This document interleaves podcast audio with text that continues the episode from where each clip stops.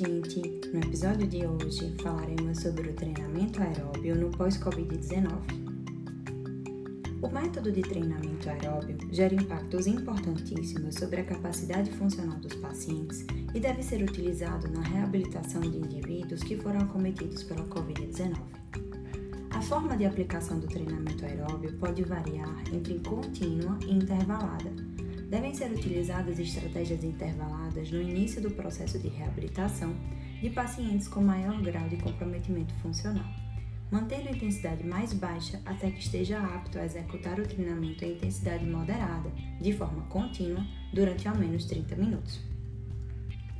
O controle da intensidade do treinamento aeróbio deve ser feito preferencialmente com base na frequência cardíaca de reserva, a partir do cálculo da zona-alvo de treinamento por intermédio da fórmula de Carbonet ou pela frequência cardíaca máxima.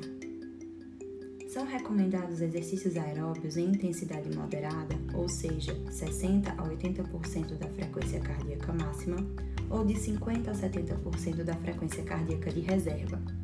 O fisioterapeuta deve controlar a frequência cardíaca durante o treinamento por meio de um frequencímetro cardíaco. Inicialmente, deve-se realizar o treinamento aeróbio mantendo a frequência cardíaca do paciente próximo ao limite inferior da zona-alvo de treinamento. Posteriormente, quando ele se mostrar capaz de executar o exercício com intensidade maior, é recomendado que a frequência cardíaca do paciente fique próxima ao limite superior da zona-alvo. Com o passar do tempo, provavelmente os pacientes se adaptarão ao treinamento.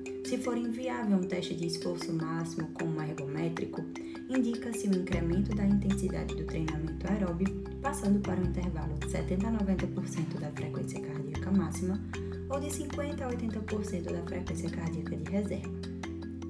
Assim, o treinamento aeróbio será em intensidade moderada alta e o paciente treinará em uma intensidade próxima ao primeiro limiar anaeróbio, respeitando assim o princípio fundamental da sobrecarga.